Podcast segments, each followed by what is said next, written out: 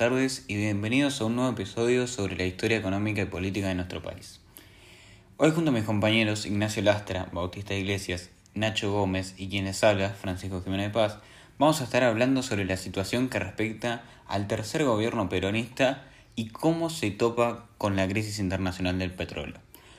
Para ello, caminaremos juntos en un recorrido de contexto internacional complicado, detallando las principales estrategias del gobierno y cómo la crisis de 1973 impactó sobre ellas. Ahora Bauti nos brindará una especie de resumen para entender el análisis que llevaremos a cabo.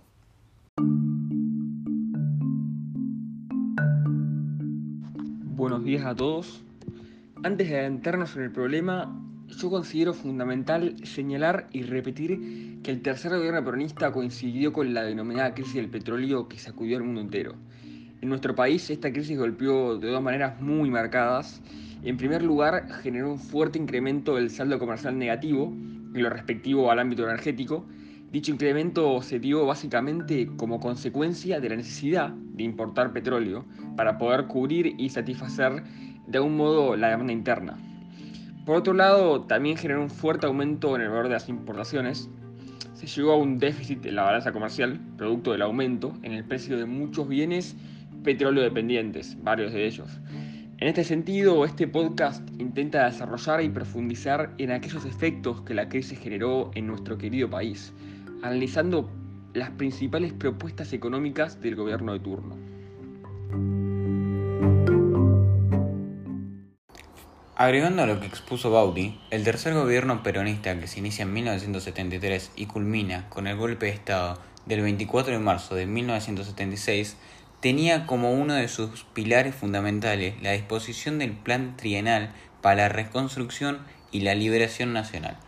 una propuesta que otorgaba al Estado un lugar central en la planificación del desarrollo. El mismo buscaba implementar, en referencia al sector energético, una política activa de fomento a las energías renovables con el objetivo de modificar la matriz energética del país.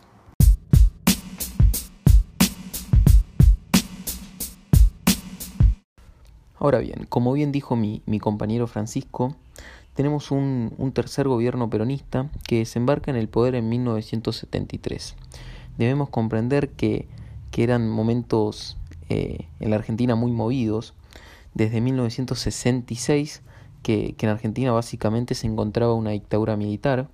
que había llegado al poder a través de un golpe de Estado y que luego de varias idas y vueltas y de un clima en Argentina muy tenso, se logra, se logra llegar a, a las elecciones del año 73 que tienen como, que tienen como resultado a Cámpora, eh, que representaba justamente al Frente Justicialista de Liberación, eh, que tiene a Cámpora como, como vencedor. Sin embargo, Cámpora va a estar muy, muy poco tiempo en el poder,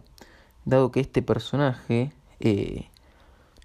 basa su candidatura en poder eh, organizar la vuelta de Perón, un Perón que se encontraba exiliado, dado justamente de, de, la dictadura militar que, que nombré anteriormente,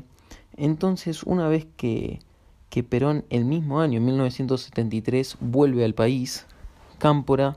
va a dejar su, su presidencia argumentando que justamente su,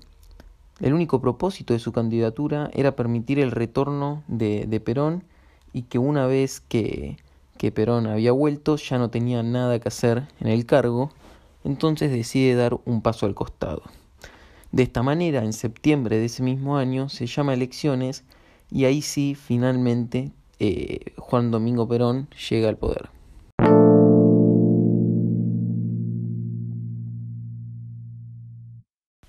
Bien, una vez que, que entendemos el contexto y comprendemos cómo Perón llega al poder, vamos a concentrarnos en el plan energético que, se encontraba dentro del plan trienal para la reconstrucción y liberación nacional, que era la forma que, que lo denominaba el, el gobierno luego de, de, salir de la dictadura militar. Bien, lo que, lo que buscaba este plan energético era, era sembrar la idea de la importancia de que las actividades asociadas a los hidrocarburos estuvieran bajo control de, del Estado. Buscaba un, un monopolio estatal total con la nacionalización de los recursos energéticos,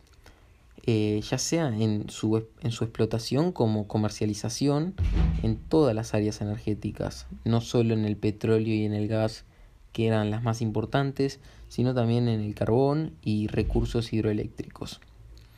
Ahora bien, uno, uno tranquilamente se le, se le vienen a la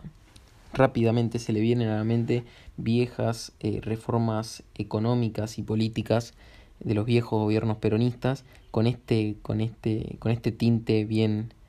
bien estatal, con un gobierno, con un estado bien presente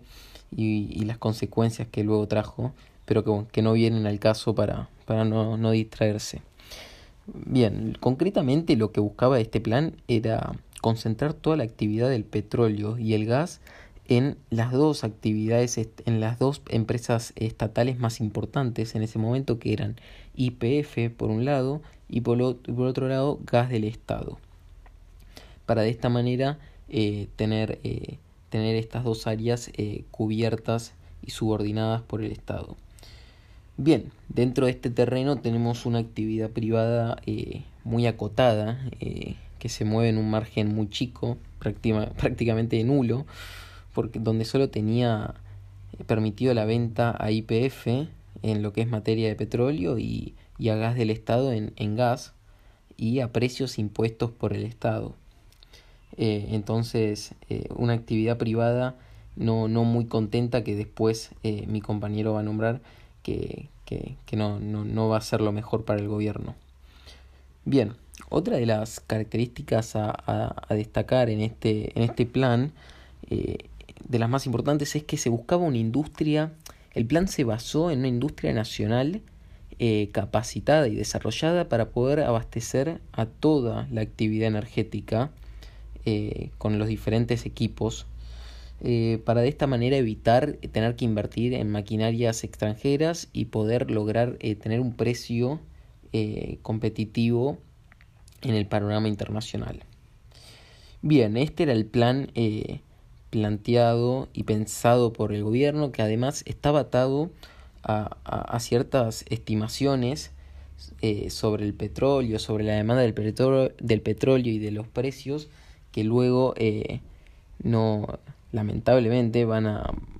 la, la, la, situación mundial internacional en 1973 no va a ser la mejor sumándole los problemas locales que había eh,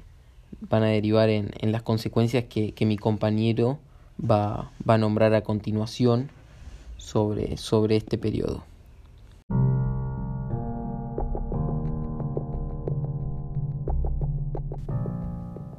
Como menciona Nacho, la economía argentina de la década del 70 y sus sectores productivos están marcados por el contexto internacional, a la vez de que se trataban de llevar adelante políticas públicas a costa de un sector privado cada vez más restringido, sin embargo, si analizamos en profundidad a nivel nacional, la problemática que enfrentó el país se podría resumir en una sola palabra,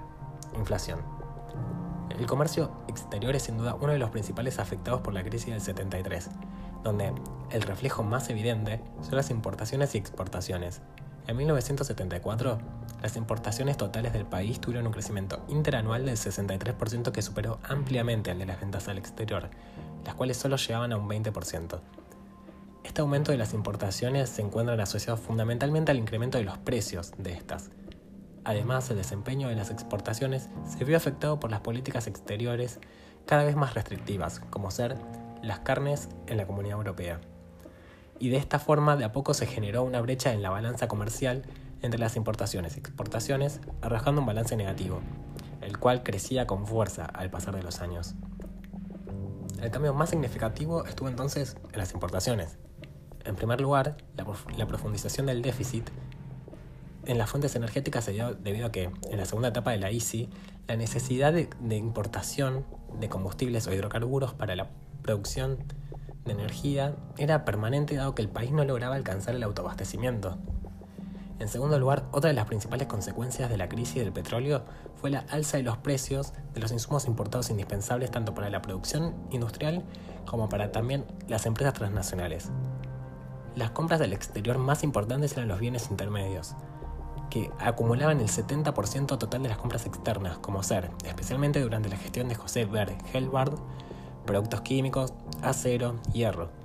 En 1973 y 1974, las importaciones de bienes intermedios crecieron en términos interanuales significativamente, un 24,8% y un 57,4% respectivamente, siendo por tanto las que más impulsaron el crecimiento de las compras al exterior. Este aumento de las importaciones de los insumos deja en manifiesto la dependencia de la producción industrial con respecto al exterior. No es de menor importancia igual destacar que durante la crisis del 73 la OPEP había tenido importantes excedentes que fueron canalizados por la banca hacia los países importadores de petróleo, lo cual nos llevó a, en 1990, convertirnos en uno de los tres países que más deuda internacional tenía, junto con México y Brasil.